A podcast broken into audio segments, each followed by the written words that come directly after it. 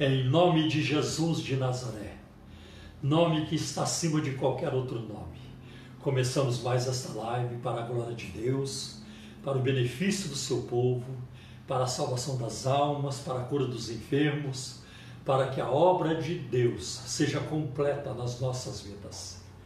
Eu quero é, citar neste momento um versículo da Bíblia, é uma promessa maravilhosa que o apóstolo Paulo escreveu na carta aos Filipenses, capítulo 1, é, e o versículo 6, que diz assim: Aquele que em vocês começou a boa obra, a aperfeiçoará até o dia de Jesus Cristo.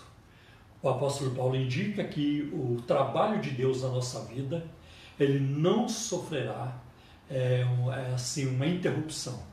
Ele será contínuo e ele será para sempre. Né? Ou ele será ah, até o dia de Jesus Cristo, até o dia final. Né? Isso é um dia escatológico lá na frente, até na eternidade. Então, com essa promessa, começamos essa live e agora queremos também é, orar pedindo a bênção de Deus sobre as nossas vidas. Pai, em nome do Teu Filho Jesus, nosso divino mediador, nós clamamos a Ti neste momento, pedimos é, que o Senhor nos abençoe nessa live de hoje. Também pedimos que o Senhor perdoe os nossos pecados, purifica-nos do sangue de Jesus, lava-nos de toda transgressão, de toda iniquidade, para que possamos te buscar com o coração limpo e que as nossas orações não sejam impedidas, Senhor. Age conosco com misericórdia, com compaixão. É, cuida de nós, cuida do teu povo em toda a face da terra de todas as pessoas ao redor desta live. Em nome de Jesus, que esta live, Senhor, seja usada para a salvação das almas, para a cura dos enfermos, para o fortalecimento na fé daqueles que necessitam, Senhor, de fortalecimento e para corrigir a rota na vida de muitos, para acertar os caminhos tortuosos, corrigir, Senhor, aplainar os caminhos. Pai, nós te pedimos em nome de Jesus. Amém. Agora quero passar também a minha a oportunidade para minha esposa, para a Simone. E eu quero também agradecer a participação do meu filho, Adriel, que faz essa transmissão e que depois vai tocar o teclado. Porque hoje nós vamos cantar o hino 84 da harpa cristã, depois da pregação. Não perturbeis o coração. É muito bonito este hino. Né? Um hino com cinco estrofes. Né? E, então nós vamos cantar o hino 84. Tá? Mas eu agradeço também a participação da minha esposa, a ministração que ela faz também comigo através dessa live. É com você, meu amor. Bom dia a todos vocês que nos veem nessa manhã, uma manhã de domingo. Glória a Deus por este dia, pela oportunidade de estarmos aqui juntos, ainda que virtualmente, mas o corpo de Cristo reunido através da tecnologia. O vírus não impediu isso, né? De nós cultuarmos ao Senhor, de estarmos juntos, ainda que virtualmente, mas logo, logo presencialmente, né? Porque vai ser tão bom matar as saudades, ouvir os testemunhos, as bênçãos, porque eu sei que muitas bênçãos o Senhor tem feito. Amém. As dificuldades têm sido grandes, mas o nosso Deus é maior do que qualquer Amém. dificuldade. Quero desejar um bom dia na bênção do Senhor para as nossas igrejas cristãs da Trindade aqui em São Judas, em Pirituba, em Cosmópolis, Mogi, Osasco, Perus. Que Deus abençoe cada irmão, cada irmã que está nos vendo. É, a nossa querida família em Jundiaí, Atibaia também, lá o nosso pastor Osmar e a Ângela, que saudade de vocês de todos os nossos pastores, das nossas amadas, é, das famílias, enfim, de cada um de vocês. A Amém. gente sonha com o nosso reencontro presencial. Que Deus te abençoe ricamente.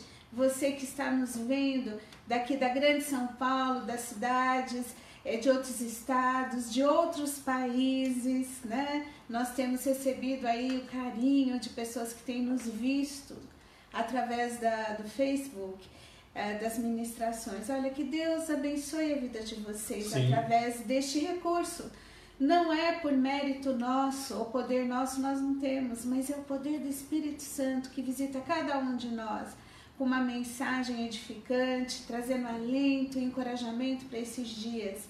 Então, que o Senhor te abençoe através desse Amém. tempo que vamos passar juntos aqui. Mas eu tenho alguns avisos que eu gostaria de já passar. Sim, né? pode ser. É, gostaria de falar para você que hoje, às seis e meia da tarde, nós vamos ter também transmissão ao vivo dos nossos amados pastores. O pastor André, que é o nosso pastor da igreja Cristã da Trindade lá em Osasco, que ontem é, fez a distribuição de mais cestas básicas, glória a Deus.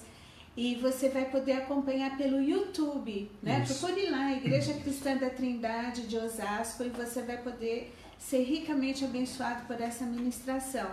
Também haverá ministração do nosso pastor Everaldo lá de Pirituba, e você pode acessar pelo Facebook Igreja Cristã da Trindade em Pirituba. E o nosso querido pastor Nelson de Almeida, lá de Mogi, também pelo Facebook dele vai estar é, fazendo aí uma transmissão. Quero ainda reforçar para você que tem criança em casa, mesmo que não tenha criança, mas queira ver uma ministração lúdica da palavra de Deus, você pode acessar o site é o site não, Facebook, Facebook. Da, da tia Valéria, Valéria Esponhardi. Tem vários conteúdos lá do Ministério Infantil, histórias bíblicas para as crianças, para você que quer ver a mensagem sendo transmitida de um jeito lúdico, você pode acessar ali uh, o Facebook da tia Valéria. A gente também tem tido, né, Paulo, uhum. uh, as ministrações no Face do pastor Gerson Lopes e você pode ser ricamente abençoado acessando também. Olha, muita coisa, né?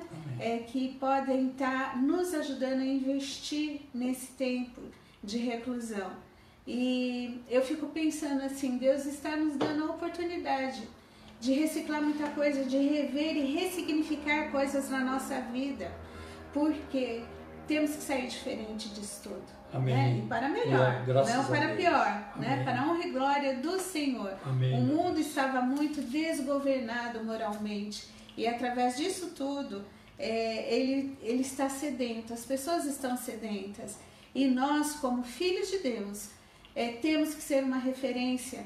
Então, o que, que Deus está trabalhando em você para que você seja como um farol, para que as pessoas possam te ver, né? E se sentir seguras e conhecer Cristo Jesus através da sua Amém. vida. Amém?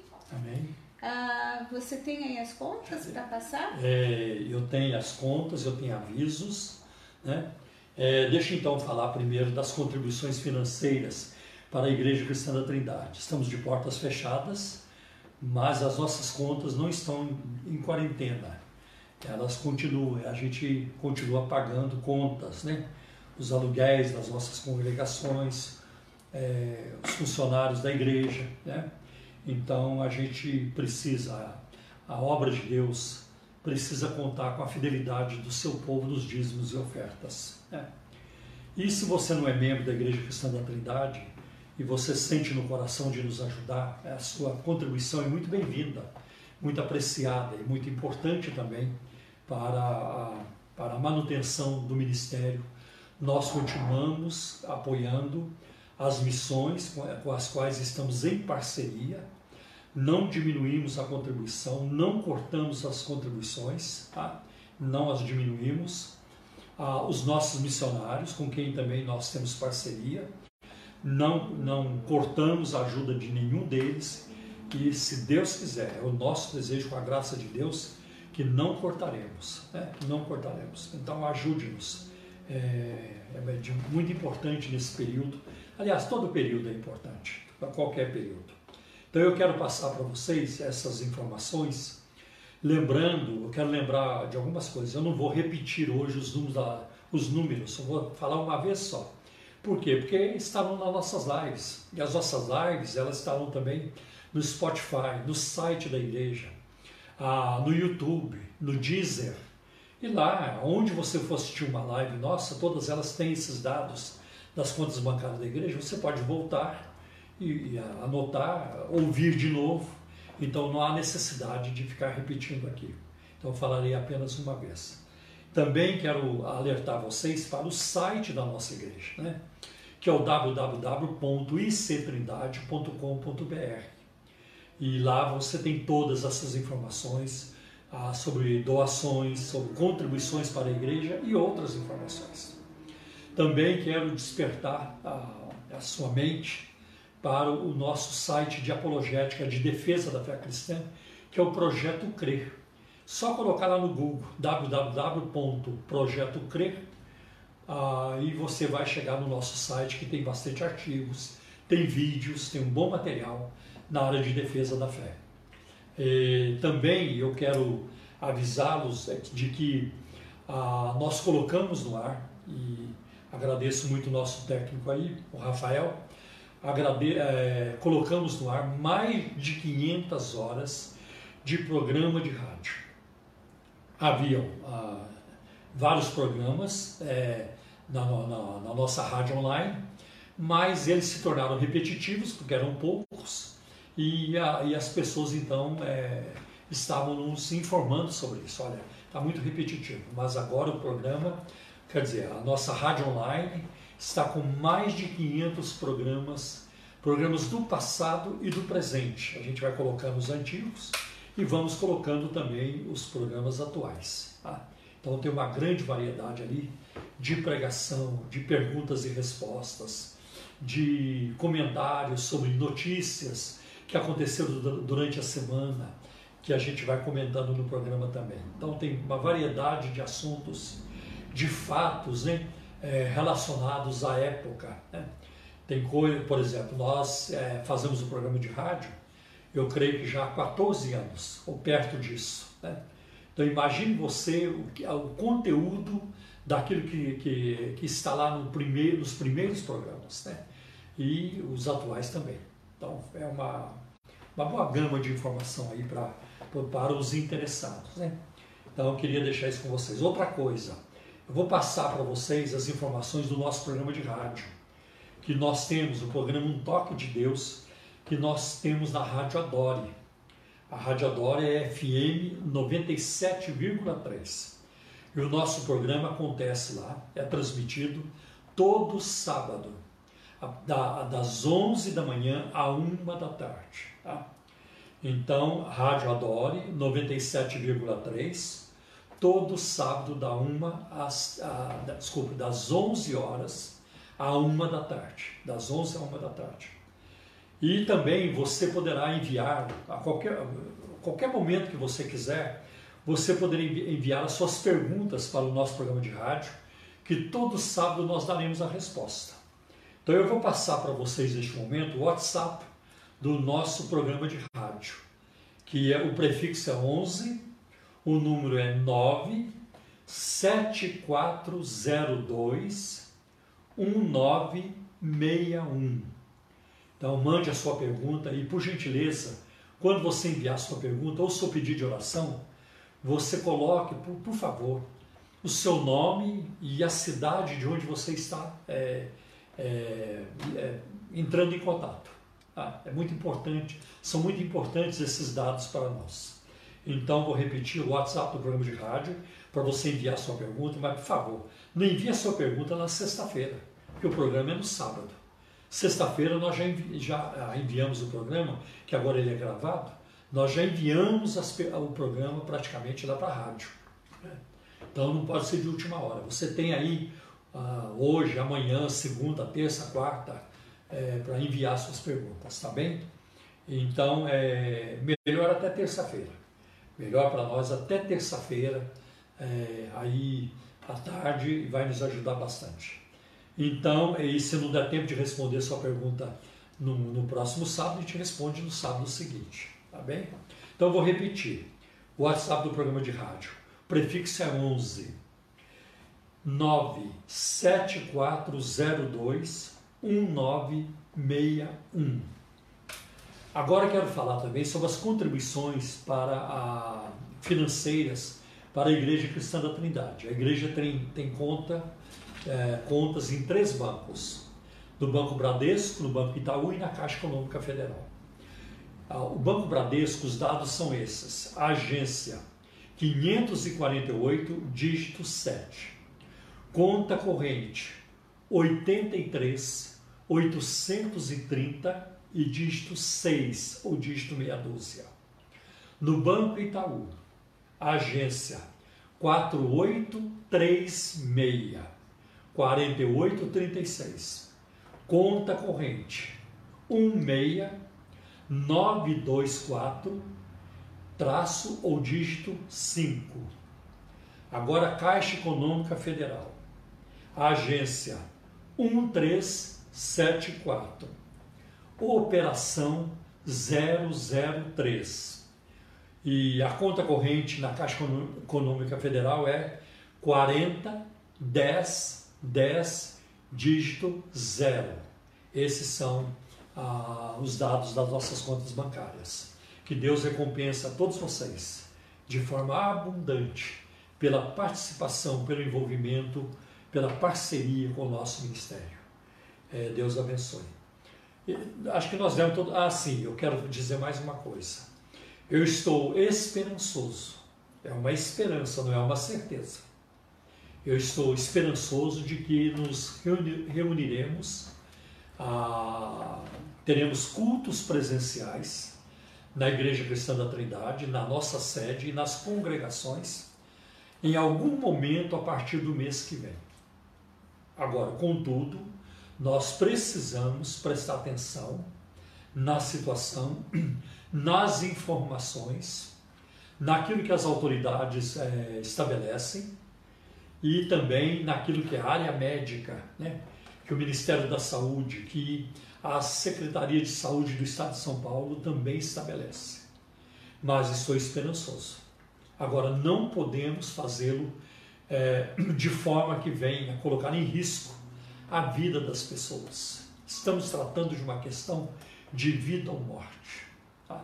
Não é apenas uma questão de perder dinheiro, perder emprego, que é uma coisa muito triste. Sei que é muito triste. Mas o pior de tudo é perder a vida. Porque o emprego, depois a pessoa vai correr atrás e vai arranjar. Eu tenho certeza que vai. Tá? Agora, a vida não tem como trazê-la de volta. Não tem. Então, é, precisamos é, preservar e focar no bem-estar das pessoas, né, na, na, integridade física das pessoas. Isso é o mais importante de tudo para nós. Tá? Mas se nós voltarmos aos cultos presenciais, em algum momento em junho, não sei quando, tá? é, nós voltaremos a, atendendo, seguindo as orientações da Secretaria de, de Saúde do Estado de São Paulo, se ela recomendar todo o protocolo, com álcool gel, fazer os cultos com máscaras e teremos as cadeiras eh, equidistantes umas das outras, né? Distanciadas umas das outras, né? Nada de cumprimentar com a mão, de dar beijinho, é aqui no cotovelo mesmo, né? Então é, é assim que nós voltaremos, tomando todo o cuidado, porque isso vai passar, eu tenho certeza. As vacinas estão sendo preparadas, né? remédios estão sendo pesquisados. Então isso vai se tornar como uma, uma outra gripe que nós já enfrentamos há, há décadas, né?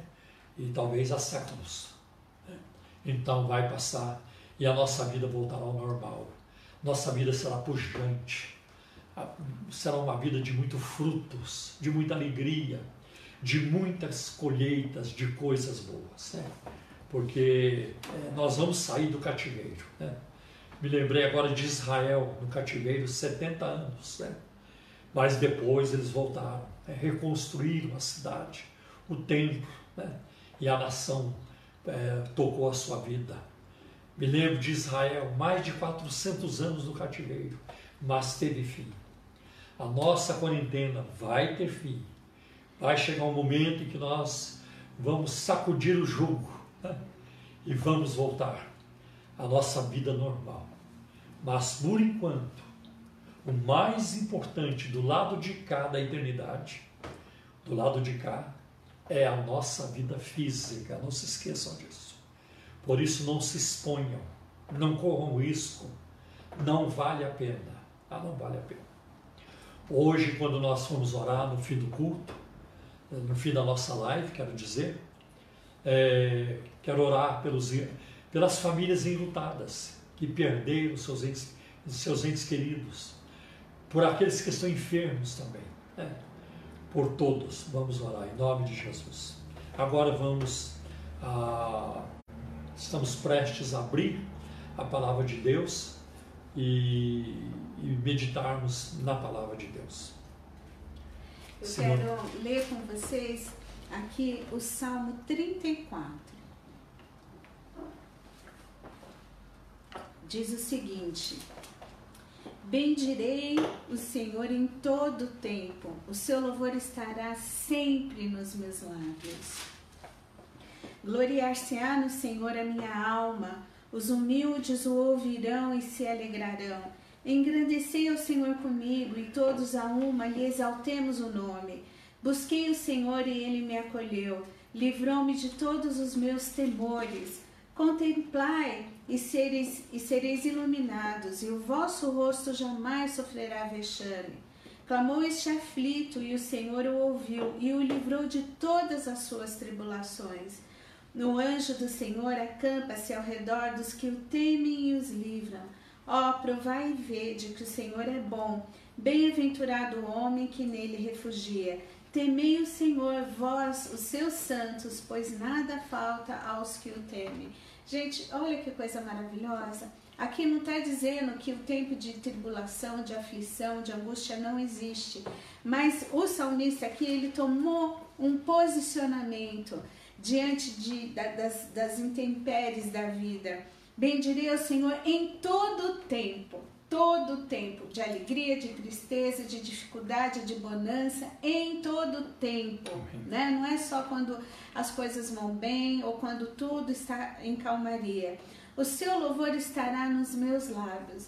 Querido e querida, louve ao Senhor. Na hora da tristeza, da angústia, louve ao Senhor. Ofereça o seu sacrifício de louvor para que o seu coração se sinta aconchegado, acalentado confortado pelo Senhor. Olha, a gente vê aqui que ele diz: olha, engrandecei-o comigo, venham, né? Busquei ao Senhor e ele me acolheu, livrou-me de todos os meus temores. Então, Deus foi ensinando aqui ao salmista a olhar para ele e não olhar para os temores, porque os temores eles existem, mas quando a gente foca neles, eles se agigantam e a gente se sente tão impotente diante da situação. E nós somos mesmo. Mas nós, quando aliados com aquele que é todo poderoso, grande eu sou, ele nos ajuda, ele nos protege, ele é o nosso escudo fiel. Então, é, se apegue ao Senhor. Não se esqueça disso. Deus está nos dando uma oportunidade de reencontrarmos Ele de uma forma diferente e sairmos disso muito mais arraigados na rocha que é Cristo. Então, meus queridos, minhas queridas, apegue-se ao Senhor, louve Ele em todo o tempo, busque o Senhor, né? Porque Ele tem nos sustentado. Olha, quando eu penso nessa quarentena, eu olho assim, nossa, parece que nunca vai terminar. Mas quando eu olho para trás, eu vejo, nossa, já se passaram dois meses né? E o Senhor tem nos sustentado, o Senhor tem nos dado vida, tem nos dado graça, tem nos abençoado, tem provido, por mais dificuldade que nós estejamos enfrentando, o Senhor tem estado conosco. Não estamos abandonados, esquecidos e sós. Então o Senhor é o nosso ajudador, Amém. bem presente em todo o tempo. Não se Amém. esqueça disso. Deus te abençoe. Amém. Que bênção. Vamos orar? Vamos. Então oremos ao Senhor. Ore junto comigo. Levante um clamor nesse momento por você, para que este momento da palavra venha de encontro àquilo que você está precisando ouvir neste momento. Oremos. Pai de amor, Pai de misericórdia, eu te louvo, eu te agradeço. Tu és tão maravilhoso, Senhor. Obrigada pela tua constante companhia, porque Amém. o Senhor prometeu que nunca nos deixaria nem nos abandonaria mesmo em tempos de quarentena, em tempos de incerteza, o Senhor, ó Pai, é a nossa segurança. Obrigada, porque o Senhor tem nos sustentado. Obrigada por cada pessoa que nos assiste nesta manhã, Senhor, porque estão sedentos de ouvir uma Amém. palavra tua. Ah, Pai, que a tua palavra alcance cada lar agora representado nesta, nesta live. Visita, Senhor, levando alegria, força, renovo, Senhor, ânimo, ó Pai. Leve, Senhor, o sustento na palavra, mas visita também outras necessidades de cada lar, pois tu conheces, Senhor. Envia, Senhor, a provisão daquele que precisa, ó Pai. Ah, Senhor, que haja cura, que haja, Senhor, libertação, salvação. Ah, Pai, que tu possas entrar em cada lar, Senhor, fazendo, ó Pai, o teu melhor para que as pessoas venham te conhecer venham, Senhor, se achegar a Ti, te louvando e te engrandecendo, como o salmista fez. Também te peço, Senhor, nessa manhã, uma bênção para o Paulo. Ser com ele, ó Pai, ajuda o Senhor, enche-o com teu Santo Espírito, que essa palavra também, Senhor, renove ele, ó Pai, Amém. assim como nas tuas mãos. Ajuda o Senhor, em nome de Jesus. É que nós te pedimos e te agradecemos. Amém. Muito obrigado, querida. Versículos de 1 a 4. João capítulo 14, versículos de 1 a 4. Lembrando-lhes de que eh, essas palavras de Jesus, elas foram ditas na última ceia, reunido com os discípulos. Né? E é uma palavra muito importante para o momento que nós atravessamos. Não se perturbe o coração de vocês, não se turbe o vosso coração. Creiam em Deus, creiam também em mim. Na casa de meu pai há muitos aposentos, há muitas moradas, há muitas mansões. Se não fosse assim, eu lhes teria dito, eu já lhes teria avisado. Vou preparar-lhes lugar. E quando eu for, e se eu for, e lhes preparar lugar, voltarei e os levarei para mim mesmo, para que vocês estejam onde eu estiver, para que onde eu estiver, vocês estejam também. Observe o amor de Jesus neste texto. Observe a sua coragem e confiança, né? a sua certeza. Ele sabia que ele ia morrer. Ele sabia disso. Ele falou isso para os discípulos várias vezes nos evangelhos. Né? Você pegar, por exemplo, Mateus capítulo 16, lá na, em Tiberíades, né? ele falou isso.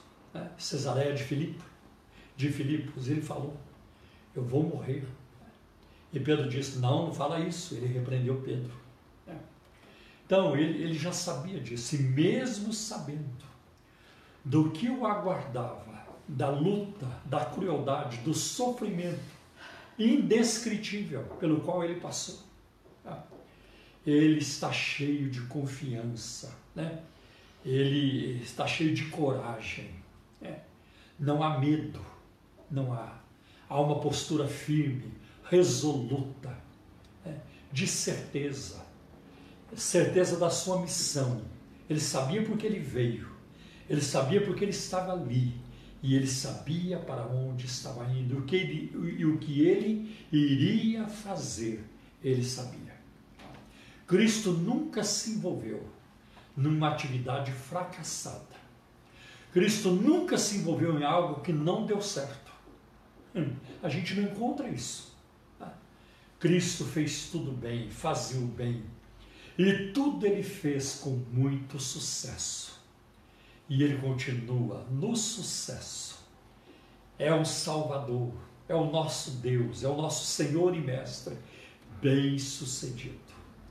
Ninguém alcançou tanta glória, tanto sucesso, tanto endosso do Pai Celestial, como Jesus, como Jesus tem, como ele recebeu. Então, ele, eh, há nele uma atitude de coragem, de confiança, mesmo sabendo que é, morreria uma morte vergonhosa.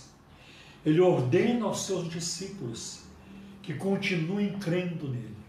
Creio em Deus, claro. Não existe pessoa mais é, de mais confiança do que o próprio Deus. Né? Os profetas confiaram nele, os apóstolos, a igreja, a nação de Israel. Todos aqueles que são, é, que são cristãos ou que tiveram a revelação do Filho de Deus creem no Pai Celestial. Tá? Mas ele diz: creiam também em mim. Apesar daquilo que aconteceria com ele, de uma morte terrível, atroz, vergonhosa, humilhante, ele diz para os discípulos: não parem de crer em mim. É como um técnico dizendo: ah, nós vamos perder o jogo e vamos perder de 10 a 0, mas vocês continuem crendo em mim. Nós vamos pedir, continuem crendo em mim. Claro que Jesus não perdeu o jogo. Ele deve ter perdido o primeiro tempo, mas no fim do jogo ele é vitorioso. Por isso ele diz para os discípulos: creiam também em mim. Que Jesus é bom ah, poucos homens duvidam, poucas pessoas duvidam. Aliás, o consenso no mundo, né, e ao longo do tempo, tem sido esse: de que Jesus foi um homem muito bom, de que ele foi amoroso, de que ele fez muitas obras boas, obras de amor. Né? Ah, o consenso na humanidade é esse. Dificilmente você vai encontrar alguém, mesmo entre os ímpios, aqueles que não querem nada, entre os ateus Dificilmente você vai encontrar alguém dizendo que Jesus foi corrupto, né? que Jesus era alcoólatra, que Jesus era adúltero, que Jesus ele, ele, ele tinha uma tendência para roubar, que, que Jesus ele, ele odiava as pessoas. Dificilmente você vai encontrar alguém fazendo, falando isso.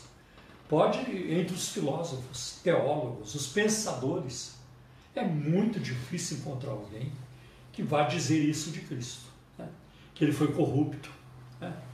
que ele maquinava o mal contra as pessoas, né? Que ele morreu mesmo porque ele, ele não prestava, morreu porque de, por causa dos, dos males que ele causou. Dificilmente você vai encontrar isso. Agora, que Jesus é bom, a maioria, quase todos, admitem que ele foi bom. Agora que Jesus é Deus, aí nós vamos precisar da palavra de Deus para recebermos esta revelação. Porque existem, existem dois tipos de revelações. Né? A revelação natural, a, chamada também de revelação geral, a que vem pela natureza como está no Salmo 19: os céus proclamam, proclamam a glória de Deus e o firmamento anuncia as obras das suas mãos. Então, ao olhar para a natureza, para as coisas criadas, como o apóstolo Paulo argumenta em Romanos capítulo 1, nós vamos reconhecer indagar pelo menos. Vamos ficar incomodados. Espera aí, quem fez tudo isso? Como é que isso surgiu? Como é que isso apareceu?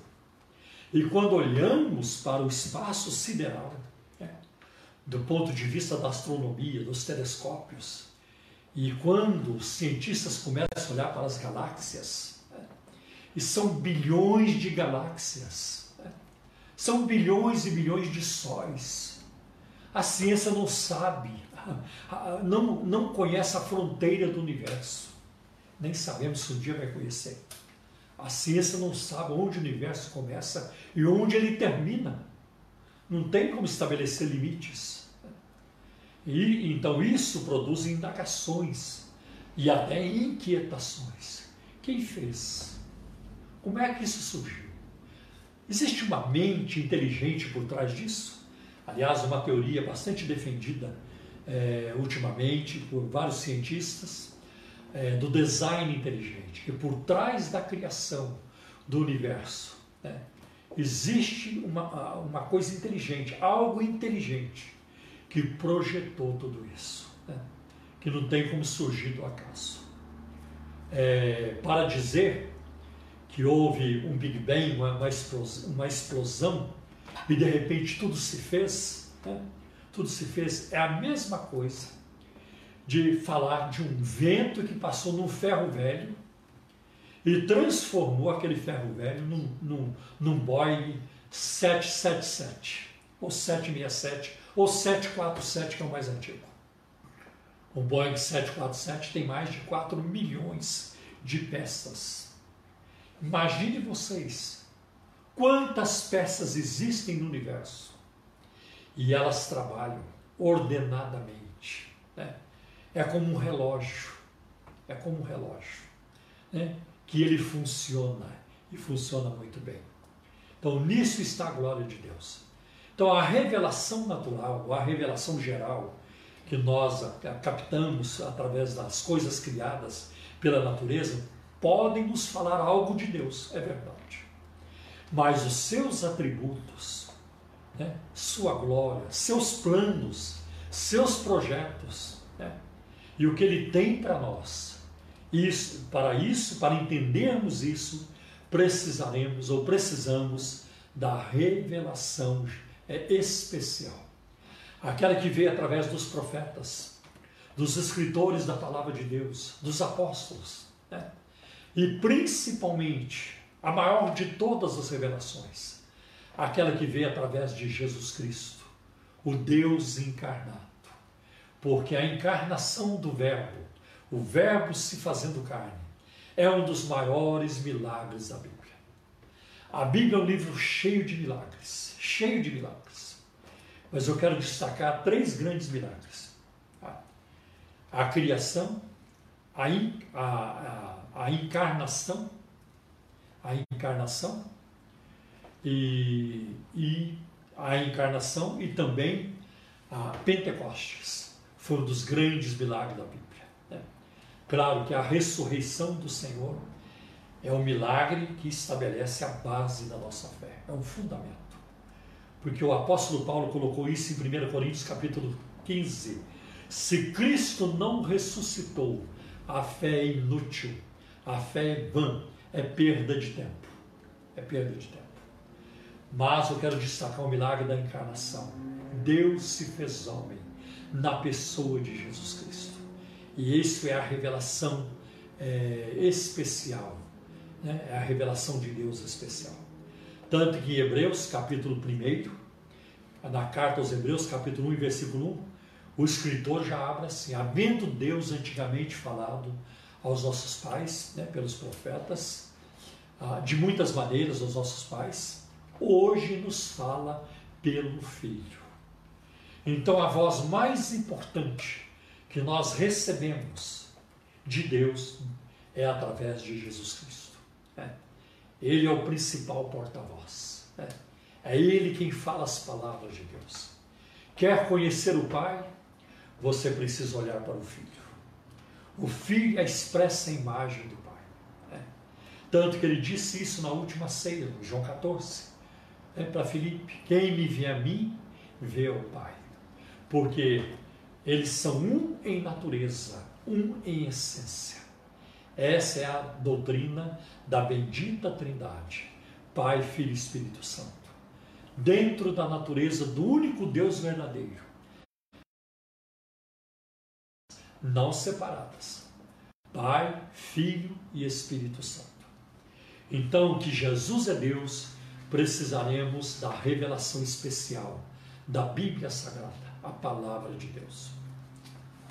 Por que, que Jesus disse para os discípulos não fiquem perturbados. Uma outra versão diz: não fiquem angustiados, não fiquem tristes. Né? É o que ele diria para nós hoje, em quarentena, passando por essa pandemia em toda a face da terra. Não fiquem angustiados. Não fiquem, não se não fiquem com os corações turbados. Não se turbem. Creiam em Deus, creiam também em mim. E com essa, é com essa crença em Deus e com essa crença em Jesus que eu venho a vocês hoje, através dessa live. Tá? Por que, que os discípulos é, estavam em crise naquele momento? Por quê? Porque olha o que Jesus disse para eles em João capítulo 16 e no versículo 6. Porque eu falei estas coisas para vocês o coração de vocês encheu-se de tristeza. Do que que Jesus estava falando? O que que Jesus tinha falado aos discípulos? Num contexto mais imediato, Jesus havia lhes falado, partir do, do versículo 1 deste capítulo, João 16, versículos de 1 a 3, que eles seriam perseguidos, né? que eles seriam odiados, perseguidos. E isso certamente é, causou tristeza neles, porque traz insegurança, perplexidade, né? traz o desconhecido. Mas peraí, o que, que vai acontecer? O que será de nós? O que, que vai acontecer conosco? Né? E Jesus já havia falado em, em capítulos anteriores, em falas anteriores, de que eles seriam perseguidos, de que eles seriam odiados, né? de que eles seriam presos também. Então, quando chega aqui em João 16, versículo 6, Jesus diz isso. Porque eu farei essas coisas para vocês, o coração de vocês encheu-se de tristeza. Ah, Jesus sabia que eles estavam tristes, que eles eram vulneráveis, fracos, homens falhos, pecadores, como nós. Quando eu olho para os discípulos, eu digo para mim: tem esperança para mim há esperança para mim, porque eles eram também é, possuidores das mesmas fraquezas. Né? E Jesus tinha que morrer. Né? Isso ficou muito claro para eles. Jesus haveria de morrer. E até hoje, Jesus seria desprezado? Caluniado, passaria por um julgamento fake, né? um julgamento fake. E até hoje, o Senhor Jesus é desprezado, rejeitado e zombado. A maior parte da, da, da, da humanidade rejeita Cristo, não o conhece, nunca experimentou a sua doçura, a sua alegria, nunca experimentou a paz de Jesus. Aliás, o que a grande parte da humanidade saboreia é o gosto amargo do pecado é a intranquilidade do pecado, é a agitação do pecado. É, isso que a humanidade conhece, né? a incerteza do pecado, a, a tristeza, a amargura do pecado. Porque o pecado deixa um gosto amargo na pessoa e é um gosto contínuo. Mas em Cristo existem delícias eternamente, alegria, paz constante, comunhão com Deus a gente louva, a gente glorifica, a gente liga um para o outro, falando das bênçãos de Deus. E até na dor, até na dor, nós somos gratos.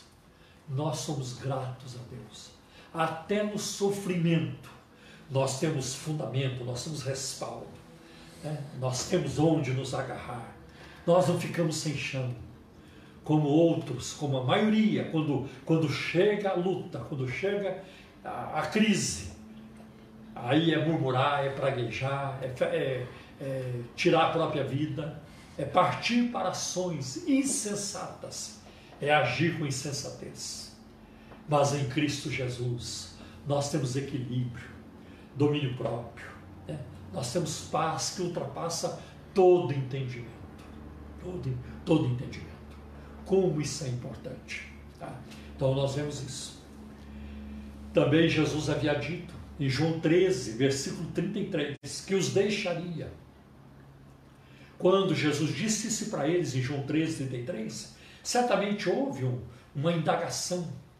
Jesus vai, vai nos deixar e que faremos? Que faremos sem o nosso líder, sem o nosso mestre? É Ele quem nos ensina, é Ele quem estabelece a agenda, é ele quem dá as ordens.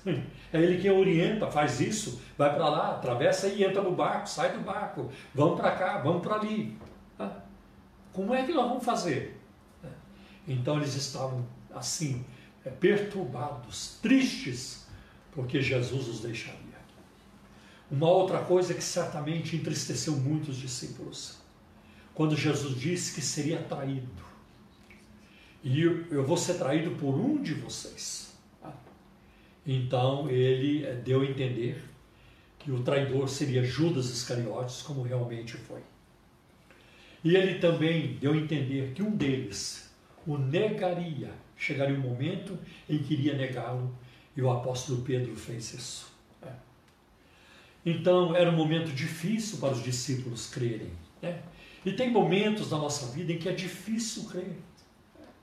Numa tragédia, num acidente, numa perda financeira muito grande, né? numa decepção. numa, é, numa infidelidade conjugal. É difícil crer, eu reconheço. E nós vamos encontrar na Bíblia nós, muitos dos nossos heróis que também tiveram, em algum ou outro momento na vida, dificuldade para crerem. É o caso de Davi. Quando o rei Davi, ele ainda não era rei, já tinha sido ungido por Samuel, mas não tinha assumido ainda o trono. O segundo rei de Israel estava sendo perseguido cruelmente pelo primeiro rei de Israel, que era Saul. Saul queria matá-lo. Porque Saul ficou sabendo que o, que o, o profeta Samuel havia ungido Davi como rei para substituí-lo. E ele não queria perder o trono. Então ele armou uma perseguição e passou a ser a agenda diária de Saul, perseguir a Davi. Abrir a agenda de Saul qualquer dia da semana na segunda, na terça, na quarta, tá lá. Só tinha uma atividade: perseguir Saul. Perseguir Saul. Na quarta-feira, perse... desculpe, perseguir Davi. Perseguir Davi. Perseguir Davi. Era a agenda de Saul. E naquele momento, Davi fugindo de, para vários lugares, para fora da jurisdição de Israel, né, para o deserto, para cavernas, então, é, se ajuntaram a Davi, olha que está em 1 Samuel, capítulo 22, versículo 2. E ajuntaram-se a Davi uns 400 homens que estavam em dificuldades, endividados e descontentes. O que é que você faz com um exército de 400 homens, com dificuldades, com problemas muito sérios? só com dívidas, todos endividados, devendo para Deus e todo mundo, e descontentes, insatisfeitos. Foi essa gente que se uniu a Davi. Ele já tinha luta o bastante. Já estava numa encrenca enorme, sendo perseguido por Saul. E agora, olha aí o que, que se ajuntou a ele. O que, que se ajuntou a Davi? Então fica difícil. Tanto que em 1 Samuel, no capítulo 27, no versículo 1, Davi faz essa faz declara: Algum dia morrerei pela mão de Saul. Percebeu? Chegou o um momento que ele joga a toalha e fala: não vai ter jeito. Não vai ter escape. Não vou conseguir fugir eternamente. Saul, ele vai conseguir o seu intento contra mim. Ele vai me matar. Ele vai me matar. Agora eu pergunto a vocês: Saul matou Davi? Não. Aliás, tem uma turma aí da confissão positiva, da teologia da prosperidade, que diz que tudo que você fala acontece. Se você disser, olhar num carro bonito e decretar, declarar que é seu, aquele carro vai ser seu. Se você olhar numa mansão, é minha, em nome de Jesus, ela vai ser sua. Tá? Se você olhar, por exemplo, numa, numa moça na igreja e disser é minha esposa, é porque vai ser. Já fizeram isso? Já teve gente fazendo isso até com mulher casada na igreja. É minha em nome de Jesus, mas irmão, já é casada. Ah, mas o marido vai morrer e ah, vai ficar viúva e, não, eu vou acabar casando com ela porque eu já decretei, eu já declarei. É um absurdo essas coisas. Né? E Davi morreu? Não. Tá? Porque, é, e essa turma diz também que aquilo que você fala de negativo na Bíblia, na, desculpa, na sua vida, vai acontecer. Ah, eu não consigo emagrecer, nunca mais vai emagrecer. Eu não consigo pagar essa conta, nunca mais vai pagar. Ah, eu não consigo é, me livrar disso, não vai se livrar. Isso não é verdade. Isso não tem fundamento bíblico nenhum. Isso é balela. Ah, isso é balela. Porque Davi fez essa confissão é, negativa, essa declaração, não, não vou nem dizer confissão, mas essa declaração negativa, e ele não morreu. Por quê? Porque acima das palavras de um homem pecador, de, de um pecador, de um homem que estava perturbado, fugitivo, fugindo de Saul, com as emoções em frangalhos, né? estava a palavra eterna de Deus, infalível de Deus, que havia dito a Samuel: Vai à casa de Jessé e unge um dos seus filhos para mim. 1 Samuel capítulo 16. Então, você acha que Deus é, diria para Samuel ungir alguém como rei e não chegar a, ao trono? Não faz sentido. Então, Davi se tornou, é, com a morte de Saul, uma morte trágica, Davi, não tem nada a ver com Davi, Davi não teve participação. Davi chegou ao trono e tornou-se o principal rei de Israel. Né? Ele foi depois sucedido pelo homem mais sábio do mundo, que é Salomão, filho de Davi. Né? E tempo bonito, na época de Salomão também, de progresso para a nação. Então, a gente vê isso. Às vezes é difícil crer, né? mas Deus não leva em conta nossas declarações às vezes absurdas, antibíblicas. Ah, se Deus fosse observar tudo que nós falamos. Falamos de errado, pobre de nós. Se Deus fosse levar em conta todos os nossos erros e falhas, ou uma oração errada que nós fizemos, pedimos mal. Tiago sabia disso. Vocês não recebem porque pedem mal. Tem hora que Deus não dá mesmo, porque nós estamos pedindo para a nossa vanglória, para o nosso, só para o nosso prazer. Né? E até para a nossa arrogância soberba. E Deus não vai dar mesmo. Né? Deus sabe o que é melhor para nós. Eu vejo, por exemplo, em Marcos capítulo 9, verso 23, 24, quando Jesus desce do monte da transfiguração. E alguns dos seus discípulos estavam lá tentando expulsar o demônio de um rapaz, de um jovem. E não conseguem. Quando Jesus desce com Pedro, Tiago e João, o pai do garoto, né, que era, tinha um, caso de possessão é, muito, muito grave, né? o pai do garoto clama a Jesus: Senhor, liberta o meu filho. Faz alguma coisa pelo meu filho, Senhor. Porque ele conhecia Jesus, ele sabia o que Jesus podia fazer. Ele não foi pedir para Pedro: Pedro, você que acabou de descer do monte, né? viu lá Moisés e Elias e tal, viu a glória do Senhor, faz alguma coisa. Né? Não, se bem que Pedro, é, em nome de Jesus, tinha poder para expulsar demônios. Né? Mas ele foi direto no Senhor. Isso é maravilhoso, que você e eu podemos ir direto a Jesus. Eu já falei com ele hoje e foi tão bom. Falei com ele ontem e foi muito bom. E ainda vou falar com ele hoje várias vezes. Né? Várias vezes, se Deus quiser, com a graça de Deus. Então ele clama a Jesus: Senhor, faz alguma coisa pelo, filho, pelo meu filho. O diabo joga na água e no fogo. Era um caso terrível de possessão demoníaca. E Jesus diz para aquele pai: Se você crer, tudo é possível ao que crê. Sabe o que, que ele responde para Jesus? Eu creio, Senhor. Olha o que ele fala. Parabéns para ele, todo mundo vai dizer. Os discípulos também. Parabéns, esse homem crê. Mas de repente ele estraga tudo. Logo depois dele falar, eu creio, sabe o que, é que ele diz para Jesus? Senhor, ajuda a minha incredulidade. Ele percebeu que ele não estava falando a verdade. Ele não estava falando, eu não estou sendo verídico, eu não estou convicto do que eu estou falando. Senhor, ajuda a minha incredulidade. Aí ele foi sincero. E é isso que Deus espera de nós. Não que você seja um herói bíblico e que você transporte montes para o meio do mar. Não é isso. Deus espera de nós um coração sincero, um coração humilde, reconhecendo a nossa pequenez a nossa total dependência dele. Tá? E quando ele diz aquilo, Senhor, ajuda a minha incredulidade, ele está dizendo, eu não consigo crer. Eu já sofri demais com esse meu filho, eu já fui em tantos lugares.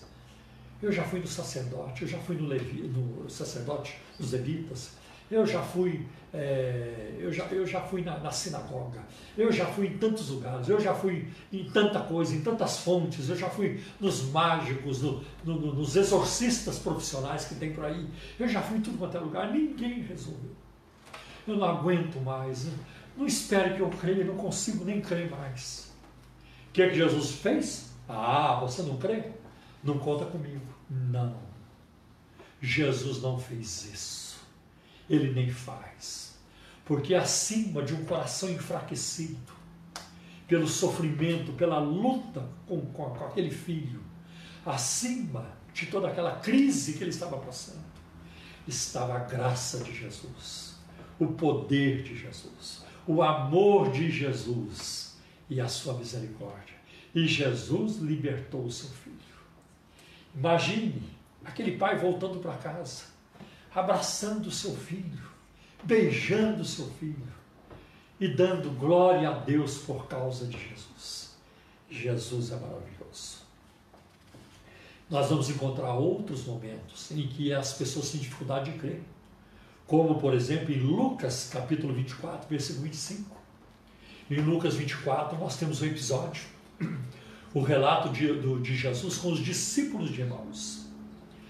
Dois discípulos saíram de Jerusalém, estavam indo para uma aldeia chamada Emaús, tristes, conversando entre eles sobre os acontecimentos, o julgamento de Jesus, o seu sofrimento, a sua morte. Né? E de repente o próprio Jesus se põe no meio deles e pergunta para eles: por que, vocês estão tristes? Ah, você não sabe? Você acabou de chegar? Hum. Tá, não, ainda não leu as notícias? Não leu, ah, né? Ah, não ficou sabendo as notícias? Sobre Jesus de Nazaré, um homem, um varão poderoso, né? um homem poderoso em obras, em palavras, né? profeta, e como eles fizeram, o que eles fizeram com ele, o crucificaram, mataram. Né? E eles estavam muito desanimados com os eventos. Né? É verdade que algumas mulheres dizem que foram ao sepulcro e não acharam o seu corpo, mas já é o terceiro dia. E a pessoa de quem eles falavam estava ali, do lado deles, caminhando com eles tem um momento que Jesus os repreende. Honestos e tardos ou retardados de coração. Tardos de coração. Não retardados, mas tardos de coração. Tardios para crer. Vocês não sabiam que era preciso que o, o Cristo padecesse né? e ao terceiro dia ressuscitasse. E começando por Moisés e pelos profetas e pelos salmos, disse-lhes o que dele a Escritura falasse. Então era um momento de crise para ele. Eles falam isso quando Jesus se apresenta. Nós esperávamos que ele fosse a redenção de Israel. A nossa esperança estava nele. Mas já é o terceiro dia, e aí nada. E Jesus se revelou a eles naquele momento, no partir do pão, quando sentou-se à mesa com eles ali. E é muito bonito esse momento. E uma outra coisa também que eu vejo é o remédio para a crise. Qual é o remédio para a crise? Crer. Jesus disse: creio em Deus, creiam também em mim. E aí a gente vê a divindade de Jesus, como que ele se igualando ao Pai. Creio em Deus, creio também em mim. Aliás, ele disse isso pouquinho mais adiante, no capítulo 14. Eu e o Pai somos um. Quem me vê a mim, vê o Pai. Eu acho muito interessante que em João capítulo 17, versículo 3, falando ao Pai, Jesus orou assim: E a vida eterna é esta, Pai, que te conheçam a ti só, como único Deus verdadeiro, e a Jesus Cristo a quem enviaste. É possível ter a vida eterna né? Ah, conhecendo apenas o Pai? Não. É possível ter a vida eterna sem Jesus Cristo? Não, não é possível. Tá? O próprio Jesus estabeleceu isso. Né? Em João 14,6, eu sou o caminho, a verdade e a vida, e ninguém vê ao Pai a não ser por mim. Né? E em João 15,5 ele diz: sem mim nada podeis fazer. Né? Então nós vemos isso. Né? E a vida eterna é essa. Jesus é digno de crédito. 29 vezes, só no livro de João, ele começa né, as, suas, as suas declarações, as, as suas frases dizendo: Em verdade, em verdade vos digo, Amém, Amém. Né? Então, o que ele falava era verdade, e sempre é verdade. Vou preparar um lugar para vocês. A casa em que você vive Pode ser casa própria, mas você não vai viver nela para sempre. A roupa que você tem no armário, no seu guarda-roupa, desculpe, no seu guarda-roupa, é sua, é verdade. Mas depois que você morrer, você nem sabe o que vão fazer com a, com a sua roupa. Alguns de vocês têm os seus ternos que vão virar cobertor de cachorrinho, de pet. Então, a casa em que você mora hoje, cuida muito bem dela e faz muito bem, lá na frente, daqui a décadas, você não sabe o que, que vai acontecer. Tá? Então, é muito importante quando Jesus diz: Eu vou preparar um lugar para vocês, um lugar eterno. E na minha ida, eu estou indo agora preparar um lugar, eu vou sofrer, eu vou passar por uma estrada espinhosa, eu vou ser açoitado, zombado, eu vou sangrar, eu vou morrer. Mas eu vou preparar um lugar para vocês. É o que eu tenho que passar para preparar-lhes um lugar. Não apenas os discípulos estariam com ele na casa do Pai, mas muitos outros.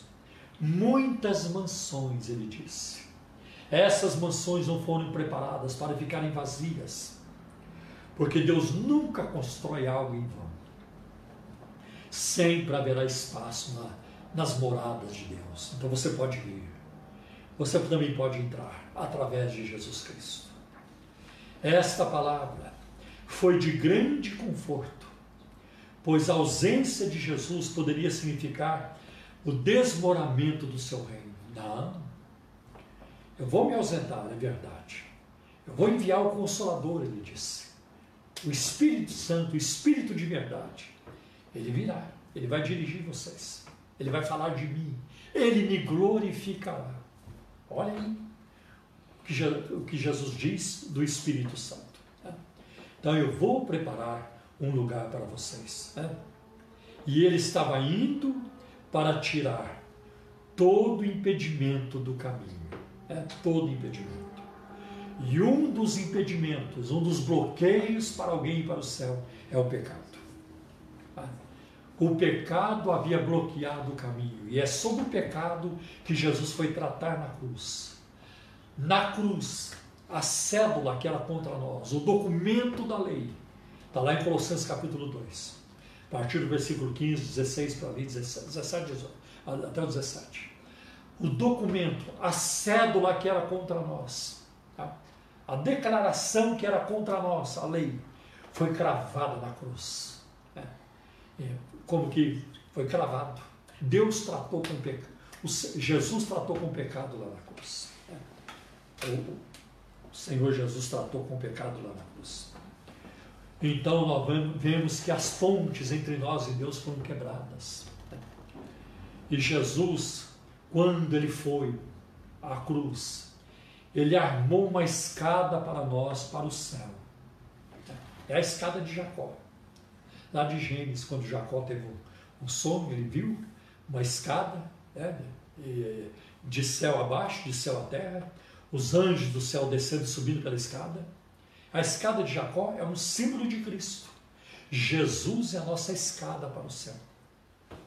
Mas eu ouvi de um pregador uma vez uma coisa muito bonita: né, que Jesus é a nossa escada para o céu, mas é a escada rolante. Não tem uma escada normal para o céu, é a escada rolante. Você entra nela e Jesus te leva. Não é pelo esforço, não é chegando no céu suado, cansado, quase não consegui chegar, arrebentado. Não. O suado, o arrebentado, né? É, sofrido é Jesus. A escada sofreu para que você não sofra. É uma escada rolante, você entra nela e você sobe. É. Um lugar, um lugar também para o seu corpo, para o meu corpo. Tá? Porque nós vamos estar fisicamente no céu, num corpo glorificado, semelhante ao do Senhor. Tá? Basta lá em Colossenses 2,9, nele habita fisicamente toda a plenitude da divindade. E outra coisa, nessa estrada para o céu tem um pedágio. É. E quem pagou o pedágio foi Jesus. Abriu a porteira do pedágio para nós. Com o seu sangue, ele pagou com sangue. Então o apóstolo Pedro trabalha isso na sua primeira carta, capítulo 1, versículos 18 e 19. Que nós somos comprados não com ouro e prata, mas com o precioso sangue de Jesus. o, de, o sangue de um cordeiro imaculado, puro imaculado, o justo pelos, o justo pelos injustos. E Jesus fez uma promessa: eu vou voltar, eu voltarei. Jesus voltará. Pode ser que essa pandemia que se alastrou pelo mundo seja um dos sinais, um dos grandes sinais da volta de Cristo. Quando é que você viu isso na sua vida? Eu nunca vi. Eu nunca vi. Estou com 68 anos. Eu nunca vi algo assim na minha vida. De ficarmos trancafiados, né? por esse tempo todo dentro de casa, sem poder sair. De que as escolas paravam esse tempo todo. Né? Eu nunca ouvi falar. Eu nunca vivi isso na minha vida. E Jesus falou em Mateus 24: E ouvireis falar de pestes em muitos lugares. Mas o bom de tudo isso é que Jesus vai voltar e vai nos levar para Ele. Não vai só olhar para a gente, oh que bom ver vocês de novo. Ah, é verdade, eu, eu te salvei, é mesmo. Ah, eu lembro o dia que eu te perdoei. Ah, é, ah, eu te dei paz, não foi? Que bom, prazer em rever vocês. Não, não, vai ser isso. Ele vem para nos buscar. O papo legal vai ser lá no céu porque nós tem um arrebatamento, Cristo vai vir a qualquer momento e arrebatar a sua igreja da terra. Será um ato, eu diria, um ato forte demais. Né? Violento não posso dizer, porque a violência tem a ver com, com ódio, com alguma coisa que, um sentimento que não é bom. Mas será um fato tremendo. Né? Nós, nós seremos transformados num abrir e fechar de olhos. Encontrar o Senhor nos ares, nas nuvens, estaremos para sempre com Ele. Mas antes que isso aconteça, os mortos em Cristo ressuscitarão primeiro. E nós, os que estamos vivos, seremos transformados no abrir e fechar de olhos. E assim estaremos para sempre com o Senhor. Que bênção! E Jesus disse: Vocês conhecem o caminho para onde eu vou. Não é um lugar desconhecido de nós. Isso mostra a nossa responsabilidade pessoal e com o evangelismo. Claro, eu nunca estive no céu, não conheço o céu, mas pela, por aquilo que nós lemos na Escritura, nós passamos a ter uma ideia, ainda que muito tênue, do que nos espera na eternidade. Porque o que nos espera lá não foi revelado aos mortais, tudo não foi. É muita glória, é muita coisa bonita. Né? Então eu quero é, terminar citando Hebreus capítulo 11, versículo 6 Jesus disse: creio em Deus, creio também em mim. E no livro de Hebreus, né, livro de, o capítulo 11, trata daqueles que venceram pela fé e daqueles também que sofreram pela fé. É. Dois grupos de cristãos, dois grupos de crentes no livro de Hebreus, capítulo 11. O primeiro grupo arrasou pela fé. O segundo grupo, lá a partir dos versículos 32, é, né, Hebreus 11, 32 em diante, foi arrasado pela fé. Sofreu até o fim, mas suportou e morreu abraçado a, a, as promessas, nas promessas de Deus.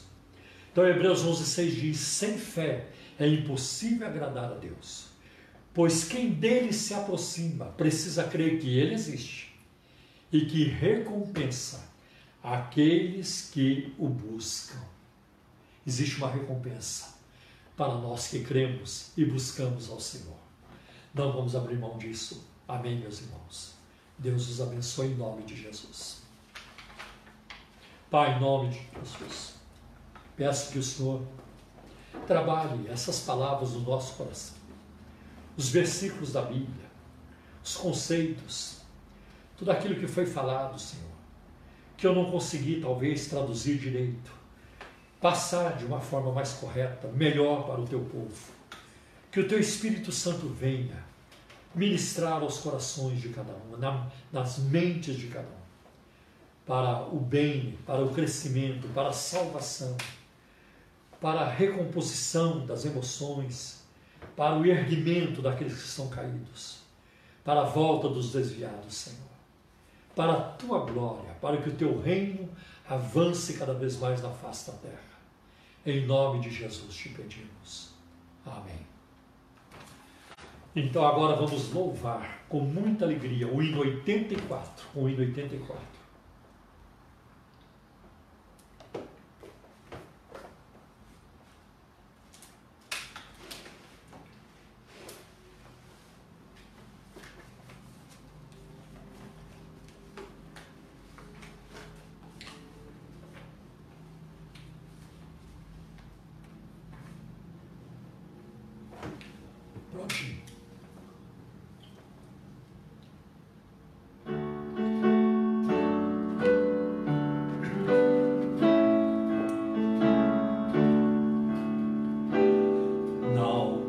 Perturbeis o coração,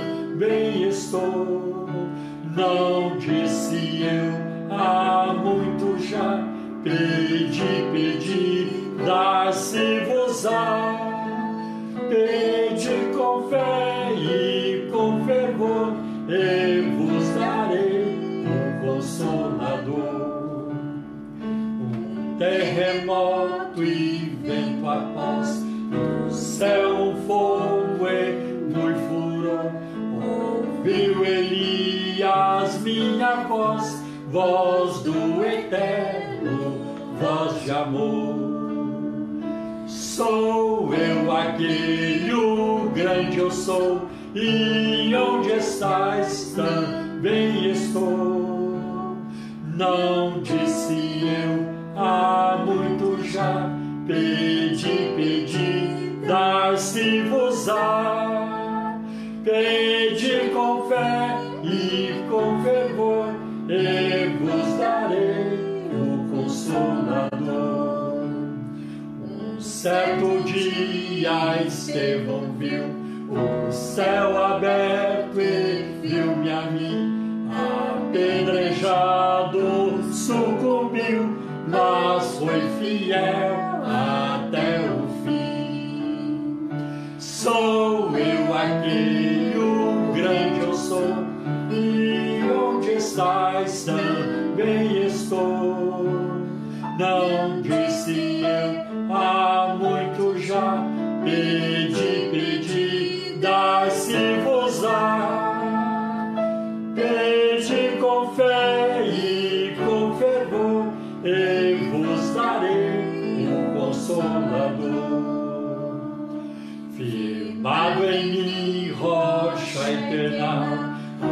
assim jamais o crente cai. Buscai o dom celestial que vem da casa do meu Pai. Sou eu aquele, o grande eu sou, e onde estás também estou. Não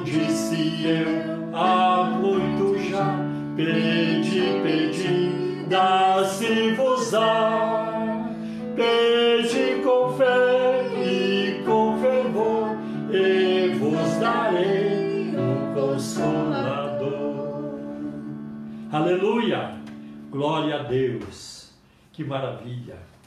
Palavras que o Senhor disse na, na Bíblia, né? Na última ceia. Não se turbe o coração. Nós vamos neste momento orar. Vamos orar, como eu disse no início da nossa live, pelos irmãos ilutados né, que perderam seus entes queridos. Vamos orar por outros que estão enfermos, em tratamento. Alguns iniciaram recentemente, outros já estão saindo. Graças a Deus, né? tem vitórias também. Né?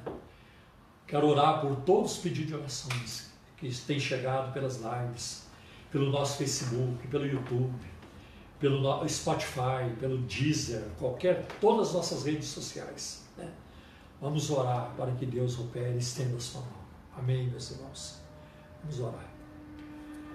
Pai, em nome do teu Filho Jesus, nosso divino mediador, nós buscamos a tua face neste momento, Senhor, em favor do teu povo, em toda a face da terra, e em favor de todos os seres humanos de todos os lugares. Senhor, esta pandemia que se alastrou, que se abateu sobre nós, pedimos o teu socorro, o teu livramento, porque o Senhor é Deus de livramento. O Senhor livrou no passado, o Senhor livra no presente também. Tem compaixão de nós, Senhor. Afasta de nós, este mal. Faz cessar, meu Deus, a mortandade. Faz cessar, Senhor, esta pandemia, em nome do teu Filho Jesus. Porque há milhões clamando a Ti da face da terra, buscando a Tua face, através de Jesus Cristo, nosso Salvador e Mediador. Pai, eu peço a Tua bênção sobre o Teu povo sobre a Igreja Cristã da Trindade e as demais denominações, sobre a tua igreja no Brasil e em toda a face da terra. Pai, eu peço também que o Senhor tenha misericórdia dos governantes dos países, Senhor, junto com seus ministros de Estado, Senhor, com autoridades constituídas que precisam tomar decisões sábias, decisões acertadas para tratar, Senhor, para proteger a população neste momento de crise. Pai, eu peço que o Senhor tenha misericórdia da Itália, do Irã, Senhor, da Rússia, da França, da Inglaterra, da Espanha também. Senhor, tenha misericórdia dos Estados Unidos, de toda a América do Norte, do Brasil, Senhor. Tem misericórdia, Senhor, de toda a América Latina, Senhor, da, de toda a Ásia, da China, da Índia, Senhor. Meu Deus, dos países grandes e pequenos, das ilhas em toda parte da Oceania, lá na Oceania, Austrália, Nova Zelândia. Pai, tem compaixão da Europa, Senhor, de todos os continentes, o continente africano, tem misericórdia. Senhor, tem misericórdia da nossa nação. Tem misericórdia do presidente da República. Dá-lhe, Senhor, clareza de pensamento, dá-lhe lucidez, dá-lhe equilíbrio emocional e sabedoria, Senhor. Dá-lhe graça para dirigir esta nação. Senhor, que a nação seja surpreendida de forma positiva com as ações, Senhor, do governo brasileiro. Que a nação seja surpreendida de forma, Senhor, ah, de forma benéfica, Senhor, pelo governo do Brasil. Tem misericórdia dos ministros de Estado, Senhor. Eu oro principalmente pelo Ministério da Saúde, pelas secretarias de saúde em todos os estados, pelo ministro da Economia, o Paulo Guedes. Meu Deus, que fardo, que pressão este homem sofre. Dá-lhe graça, alivia sua carga. Faz milagres também na pasta da economia, Senhor. Em nome de Jesus, em todas as pastas. Em nome de Jesus. Cuida, Senhor, do povo brasileiro. Cuida das crianças, dos jovens, adolescentes, adultos, dos idosos, Senhor. Cuida da população carcerária, Senhor. Tem misericórdia daqueles que estão encarcerados, Senhor. Meu Deus, em nome de Jesus, protege-os também, Senhor. E revela-lhes a Jesus Cristo como único Senhor e Salvador. Tem compaixão também, Senhor, e atua nas redes hospitalares, Senhor, em toda a área da saúde, todas as pessoas envolvidas, Senhor, desde socorristas, motoristas, office boys, todos eles, meu Deus, do, do, da posição mais humilde até a mais elevada. Senhor, protege os médicos, enfermeiros, anestesistas. Meu Deus, protege, Senhor, todos eles, Senhor. Em nome de Jesus. Em nome de Jesus, envia os insumos, máscaras, respiradores, Senhor, luvas, tudo que for necessário, produtos de limpeza, que nada falte, meu Deus. E dá-nos vitória, Senhor. Dá-nos vitória em nome de Jesus. Abençoa também os estudantes, Senhor, que não estão na sala de aula. Que alguns estão tendo aula, Senhor, ah, de casa, eh, eh, pela, pela internet, Senhor. Ajuda, Senhor, os professores e alunos nessa tarefa. Dando sabedoria e graça, Senhor, em nome de Jesus. Pai, eu peço que o Senhor tenha misericórdia dos nossos irmãos que estão enfermos. Cura-os, Senhor. Restaura a sua saúde. Livra-os da morte.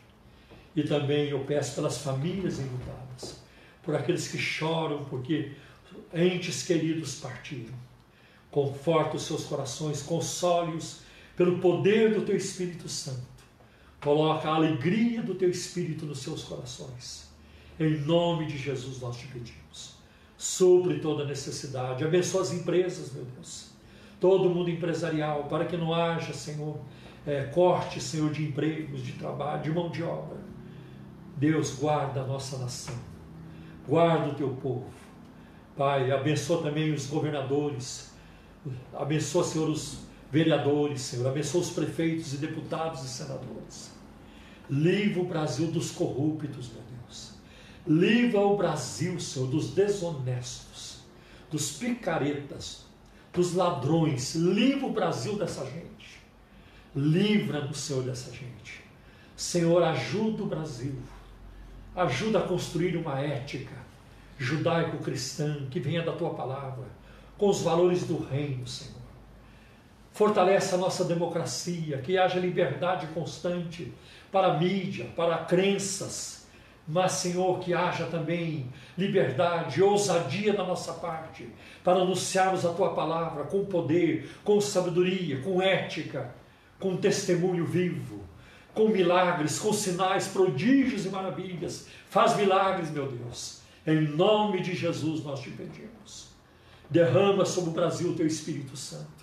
Derrama cura, derrama vitória, derrama provisão, meu Deus. Cuida de nós, Senhor, para que o teu nome seja glorificado, para que o mundo creia que só o Senhor é Deus em cima dos céus, que é embaixo na terra há outro. Eu oro também para que o Senhor salve muitas almas dos países muçulmanos. Revela-lhes a Jesus Cristo como único Senhor e Salvador. Mostra-lhes o teu amor. Resplandece sobre eles o teu rosto de glória. Dá-nos uma grande colheita de almas nos países árabes, do mundo muçulmano. Senhor, em nome de Jesus, nós oramos agradecidos a Ti, em nome de Jesus. Amém. Glória a Deus. Deus abençoe a todos e até a nossa próxima live, em nome de Jesus. Terça-feira. Né? Isso, muito bem. Terça-feira, sete e meia da noite. Terça-feira, sete e meia da noite, outra live juntos. Deus abençoe vocês com uma semana de vitória. Que a graça de nosso Senhor e Salvador Jesus Cristo, que o amor de Deus, nosso eterno Pai, que a comunhão e a consolação do Espírito Santo seja com todos hoje e para todos sempre.